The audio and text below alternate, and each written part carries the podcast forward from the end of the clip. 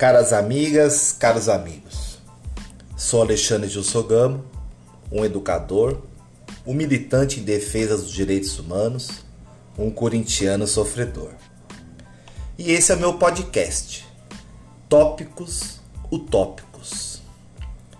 A ideia é compartilhar com vocês um pouco das minhas elocubrações, um pouco dos meus devaneios um pouco das minhas discussões que tenho travado nessa minha passagem pela educação pública, nas minhas formas de resistência e de luta.